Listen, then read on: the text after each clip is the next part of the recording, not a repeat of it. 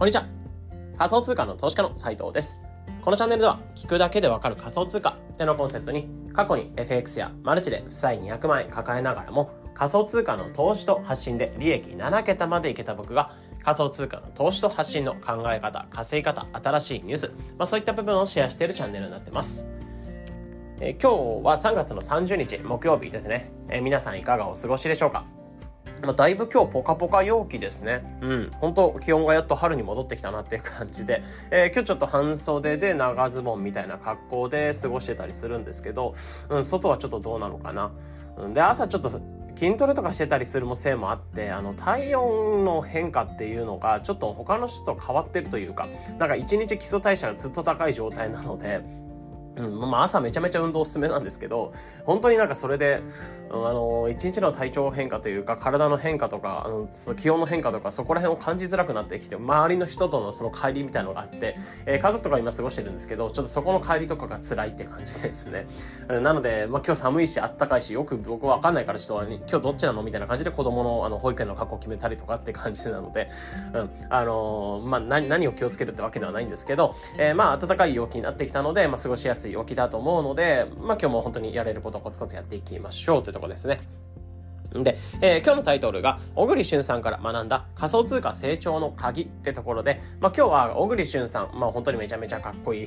俳優だと思うんですけど、えー、誰しも認める方だと思うんですけど、僕も本当に、あの、高校とか中学からめちゃめちゃかっこいいなってずっと思ってて、多分一番かっこいいなと思う俳優第1位が、まあ小栗旬さん、実は小栗旬さんなんですよね。まあどうでもいい情報なんですけど、うん、あのー、まあその方から仮想通貨の成長の鍵っていうのをすごい学んだ部分があったので、まあ今回は話していきます。なんでまあ小栗旬さんとあの仮想通貨なのかみたいなところなんですけど今あの妻が実家の方帰省しててちょっと僕今2日間ぐらいあの家で一人で過ごしてるんですよね。うん、まあ本当に家がすっからかんなんですけどうん、あの、まあ、騒がしくないなって状況なんですけど、えー、まあ、それで、まあ、昨日、ちょっとあの、久しぶりに本当あの、ダラダラとしてて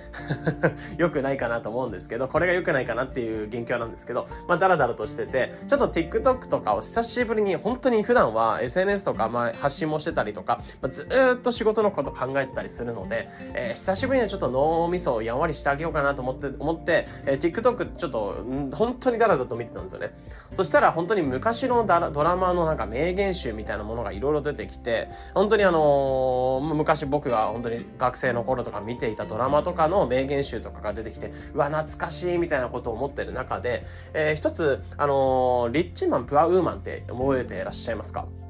で、僕の年代とか20、今7歳、8歳ぐらいなんですけど、この値段で、な、だいたい年代だったら多分見ら、見てる方多いかなと思うんですけど、あの、石原さとみさんと、えー、小栗旬さんが主演を張ってるような、えー、なんだろう、IT 社長の会社の成長を見ながら、石原さとみさん演じる方と、なんかそのくっついていくみたいな、えー、ストーリーになってるんですけど、まあ、その中で、小栗旬さんのその名言集みたいなものがあって、まあ、小栗旬さんが別に言ったっていうわけではないんですけど、その IT 社長、えー、小栗旬さんが演じる IT 社長の、えー、セリフっていうものの中で、えー、一つこれ仮想通貨成長にもつながるなっていう、えー、内容が一つ名言集みたいなものがあったので、えー、今回ここをシェアした上で、じゃあなんでこれが仮想通貨成長につながっていくのか、じゃあ仮想通貨成長のためには、えー、どういうふうなものが必要になってくるのかみたいなところを考えていこうかなと思います。なので昨日本当にパッと見、え TikTok から学んだ内容になってくるので、えー、なんで話しながら組み立てる感じなので、えー、まあ一緒に聞いていただきながら、まあ仮想通貨成長の鍵っていうのを一緒に考えていただけるきっかけにしていただければと思います。うん、じゃあ、まあ、まず、小栗旬さんがどんなことを言ったのか、みたいな、別に小栗旬さんが言ったわけじゃないんですけど、えー、そのリッチマン、プアウマンの中で演じていた役の、まあ、小栗旬さんが言われた言葉として、一つあったのが、まあ、IT 社長の、まあ、お話になってくるので、IT の成長とか、まあ、やっぱり革新的なイノベーションを起こしていきましょう、みたいなことをしていく社長だったんですね。で、すごい破天荒な感じではあるんですけど、やっぱりぶっ飛んだ考えというか、うん、やっぱり革新的なものを起こしていこうみたいなところで、えー、まあ、いろいろ製品を考えていく IT 社長ではあるんですけど、えー、その方ががおっしゃったこととしては、えー、IT って、うん、やっぱり IT とかそのイノベーションの成長の間には必ず人間がいる、中心には人間がいるよっていうことを言ってるんですね。うん。まあ、結局今って IT、IT ってすごいねって言われるけど、通信速度が速いとか、えー、めちゃめちゃコストが安いとか、えー、そういった風に結構メリット的なところっていうのを押されたりする。うん。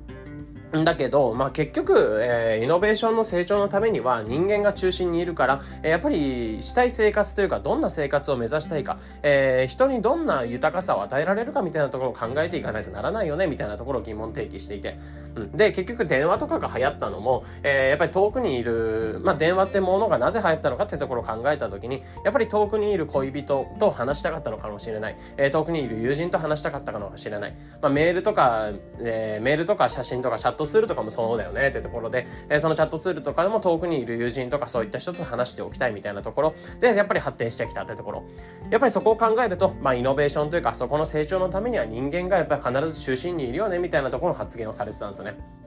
うん、でここを思った時に改めてああこれ仮想通貨のためにも結構やっぱり、えー、有用しなきゃいけない、まあ、使わなきゃいけない考え方だなってところを感じたんですよね。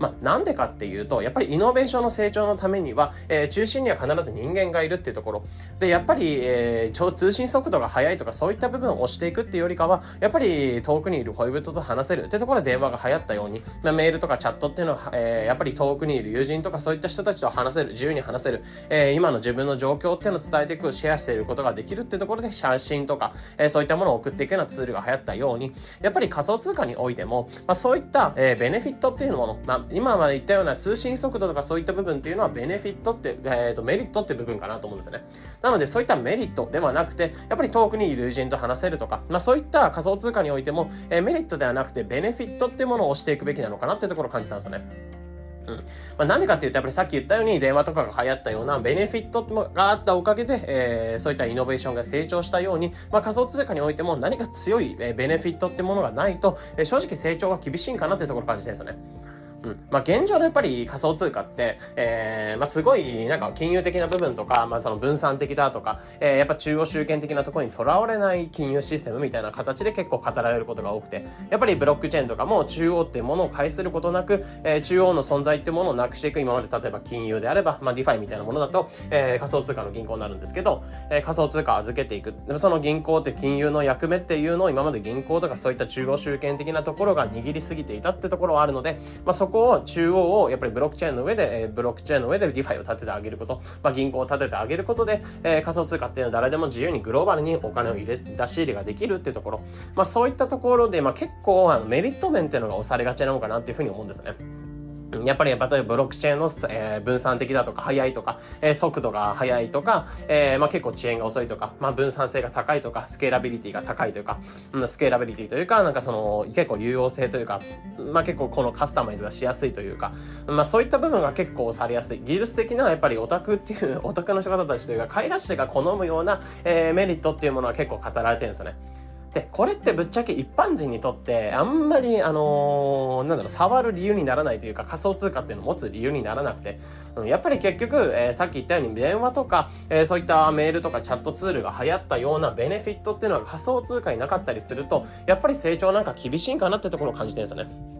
うん。まあ、そこはやっぱり小栗旬さんの発言からすごい学んで、まあ、やっぱり今まで僕自身も発信をしてきたってところはあったんですけど、どうしてもそのメリット部分というか、まあ、やっぱりそのメリット部分というか、こういった技術が新しく出てきました。こういう場所が出てきました。こういうプロジェクトが出てきました。じゃあ、ここはこういった部分がすごいんだよ、みたいなところではあるんですけど、これってまあ結構メリットだなっていうところ。まあ、他のニュースメディアとか、えー、発信されてる方もとかもそうですけど、別にそれが悪いわけじゃないですし、もちろんそれもすごいことなんですけど、えー、そのメリットっていうものがあった上で、えー、その先にどういういう、えー、未来があるのかみたいなところ。うん。まあ、あくまでメリットっていうのは手段でしかないんですよね。なので、そのメリットっていうの手段ってものを使ってゴール、目的っていうのはどういうふうに叶えてくれるか、何を叶えてくれるのかっていうところを、まあ、改めて考えていかないと、えそういった部分を考えて押していかないと仮想通貨成長って結構厳しいんかなっていうところを思ってますね。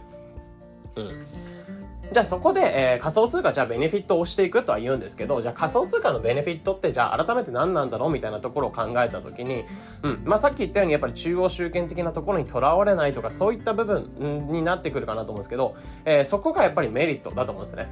うん、やっぱり通信速度が速いみたいなことで言われるように、えー、やっぱりここの分散性が高いというか、えー、やっぱりガス代が安く使えるとか、まあ、かなりサクサク快適に使えるゲームを動かせるってところが、まあ、あくまでメリットではあって、じゃあベネフィットって何なのかってなった時に、やっぱり、えー、さっき言ったように、まあ、こういう、まあ、さっきのあの電話とかと同じように、まあ、メールとかチャットとか電話とか、えー、遠くにいる人たちに伝えるってことができるように、お金においてももっと自由に相手に対して送れるよねっていうところを目指していくっていうのが仮想通貨なんですね。やっぱり、え、海外送金とかすごいコストが高かったりするので、そこのコストを抑えていくってところももちろんあるんですけど、その先にじゃあ何があるのかってところを考えたときに、え、やっぱりえー、例えば自分がいて、まあ、子供が例えば、うん、海外で暮らしてるとか、えー、海外で暮らしてるんだけど、そこの仕送りを送る際に海外送金でめちゃめちゃ高いですし、遅延が多いですで、時に仮想通貨があれば、えー、遠くに住んでる家族に対してもお金を送っていて支援ができるとか、あとはさ、えー、この間あったように、寄付とかがあったように、えー、まあ、例えば何か被災した人に対して、えー、そのお金を送っていく寄付をしたいんですけど、今までやっぱりどうしても現金とか、普通のお金とかだとすごいしがらみがあった、え、海外送金とかも大変だったんですけど、仮想通貨があればめちゃめちゃサクサク、え寄付ができるっていうところもあったと思うんですよね。まあ、前回のそのロシア、ウクライナ問題とか、あとはなんか、えー、どこかのその被災、その災害みたいなものがあったと思うんですけど、えー、そういったものに対して何か送っていくってことができたり。これが例えば、えー、昔のスマトラ沖の、えー、なんか津波とかあった、ハワイ沖のその津波とかあったと思うんですけど、あの頃って仮想通貨が正直流行ってなかったって部分なので、あれってやっぱ支援がやっぱり滞ってたって部分もあったと思うんですよね。あの時に正直仮想通貨っていうのがあれば、遠くにいる人たちに対しても、えー、自分の思いとかお金っていうのを伝え、通して、その支援をできるっていうところもありますし、やっぱり世界中の人たちとか貧困を救っていくための一つの技術というか、えー、仮想通貨ってものになると思いますし、まあ、さっき言ったように身近な例で言うと、えー、遠くに住んでる、まあ、友人とか、えー、まあ、家族とか、そういった人たちに対して生活費を送っていくっていうところがあったりとか、うん。ってところで、まあ、あくまで、まあ、もちろんあちら側から稼いでる人に対しても、えー、送ってもらうっていうところ。例えば、海外で出、出任せ、出任せじゃない、えっと、出稼ぎ、えー、してて、やっぱり海外って今、日本で住んでるよりも全然年収っていうのが、月収っていうのがめちゃめちゃインフレが高いので、めちゃめちゃ月収が稼げてるっていうデータもあって、で、この稼げたお金っていうものを、まあ、ドルのままで持っとくのが大切なんですけど、それを例えば、まあ、日本に住んでる家族に対して、それを仕送りしていく、出稼ぎをしながら、生活費の中の余った分を、えー、家族の中中に入れていくみたいなことができたりとか。で、ところで、お金ってものを通して、今までメールとか電話とかそういったものを通してもそうですけど、やっぱり生活をしていくっていう上でお金もめちゃめちゃ大切になるので、えー、そういった支援をしていくお金ってものが自由にやり取りできるのが仮想通貨なのかなって思うんですね。うん。ってところでやっぱり仮想通貨においても、えー、メリットってものはやっぱり分散的な金融っていうところ、そこいった金融システムを構築するっていうメリットはあるんですけど、そこのメリットはあくまで手段で、まあその目的を叶えていく、えー、何が目的としてあるのかってなった時に、やっぱりさっき言ったように、えー、海外送金、まあ遠くに住んでる友人に対して、えー、お金を送ったりとか送ってもらったりとか、あとは、えー、災害が起きた時に何か寄付をするとか、まあそういった部分に使われていく、まあそういったベネフィットをもっと押していかないと仮想通貨普及ってめちゃめちゃ厳しいんかなっていうふうに感じました。うん。まあ、あとは一つ事例としてあったのが、まあ、本当にこういったことを思ったのも、まあ、NFT なんか結構さわ、あの、日本で、まあ、去年あたりからかなり、えー、盛り上がってきて、僕の結構ツイートとか見てると、NFT 界隈、NFT 界隈って言い方悪いんですけど、NFT の取引量って結構日本でも伸びたんですよね。で、これ、じゃあなんで伸びたのかってなった時に、NFT は、まあ、シンプルにその証明というかデジタル的な証明、えー、しかも改ざんができないですし、えー、自分がこうだっていうふうに証明できるデジタル証明書みたいな役割として出てくるのが NFT の本来の使われ方、えー、メリットになってくるんですけど、これはどういうふうに使ったかっていうと、まあ、一つのコミュニティの会員権というか、えー、そういったプロダクトというか、そのものを楽しむ会員権として使われるっていうふうになってたと思うんですね。うん。まあ、だからこそ、えー、楽しめるってなってて、やっぱり過去に、まあ、クリエイターの方とか、えー、すごい孤独に制作しながらとか、まあ、自分の収益がないというか、そういった中でもこういった何か、まあ、一つの事例で言うと CNP みたいな事例で、え CNP を使って何か自分のコレクションを出して、そのオープンシーで出品した時にそれが売れた。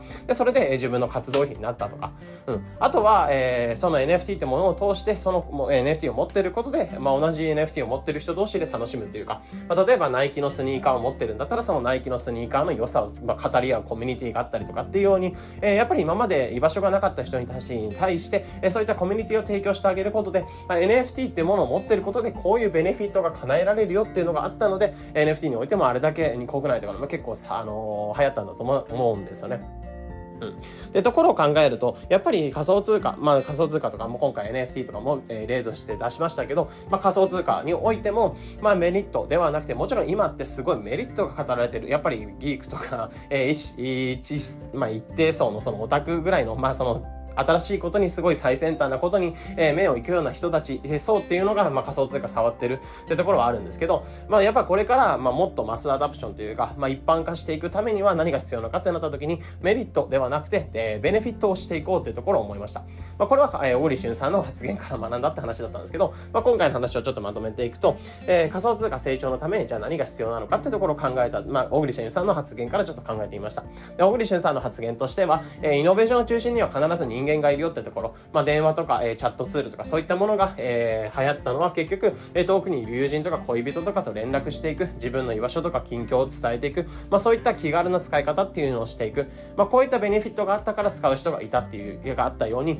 やっぱりイノベーションが成長していく。中心には人間がいるよってところを語られてました。で、ここから思った時に、えー、仮想通貨においても、やっぱりこういった、えー、今は分散性が強いとか、えー、ガス代が安いとか、えー、すごいサクサク動くとか、そういった風に言われてるメリット部分がすごい語られてるので、え、ここではなくて仮想通貨やっぱりもうより成長させていくためには、え、こういったメリットっていうのを使って、え、どういったベネフィット、未来が叶えられるかってところを考えていくべき、え、考えていくべきなのかなってところで話させていただきました。じゃあ今仮想通貨の現状としては本当に、え分散性が早い、分散性が強いというか、えー、あとはスケラビリティ問題ってものを解決してくれるとか、えー、本当にかなり巨大なエコシステムになってるとか、資金調達が額が多いとか、えー、そういった部分メリットっていうのはなくて、えー、やっぱり仮想通貨ってものを通して、まあさっきほど言ったように例題としては NFT ってものを通して、えー、コミュニティってものに参加できる、自分の居場所が作れる、サードプレイスが作れるっていう、えー、メリットがあったりとか、あとは、えー、遠くにいる友人とか恋人に対して何か仕送りを送っていくというか、えー、例えば学校が多分海外の学校に通われてるんだったら、その仕送りを、えー、今日本から、え、海外に住んでる子供に対して送っていくっていうものがあったりとか、あとはなんか被災した時にそういったところを支援していく、自分のお金を支援していくっていうところで寄付していくっていうのが仮想通貨で簡単にできたりとか、まあ、こういったベネフィットっていうのをいくつか並んで、これからどんどんどんどんベネフィットを増やしていった上で、えー、まあ仮想通貨ってものを使って、まあ、これはあくまで手段としてどういったベネフィットを叶えられるかっていうところを考えていくと、まあ、仮想通貨ってめちゃめちゃ伸びるんじゃないかなっていうところを思いました。なので今回に関しては、まあ、仮想通貨成長の鍵ってどういう風なもの、えー、何が必要なのかっていうところを、まあ、小栗旬さんの、えー、まあ、ドラマの発言から一つ考えさせていただいたので、まあ、一つ思考の、えー、参考になれば幸いです。えー、このような形でこのチャンネルでは仮想通貨についてできるだけ分かりやすくお伝えしています。日々の情報収集はトレードにお役立てください。ということで本日の配信これで以上になります。良い一日を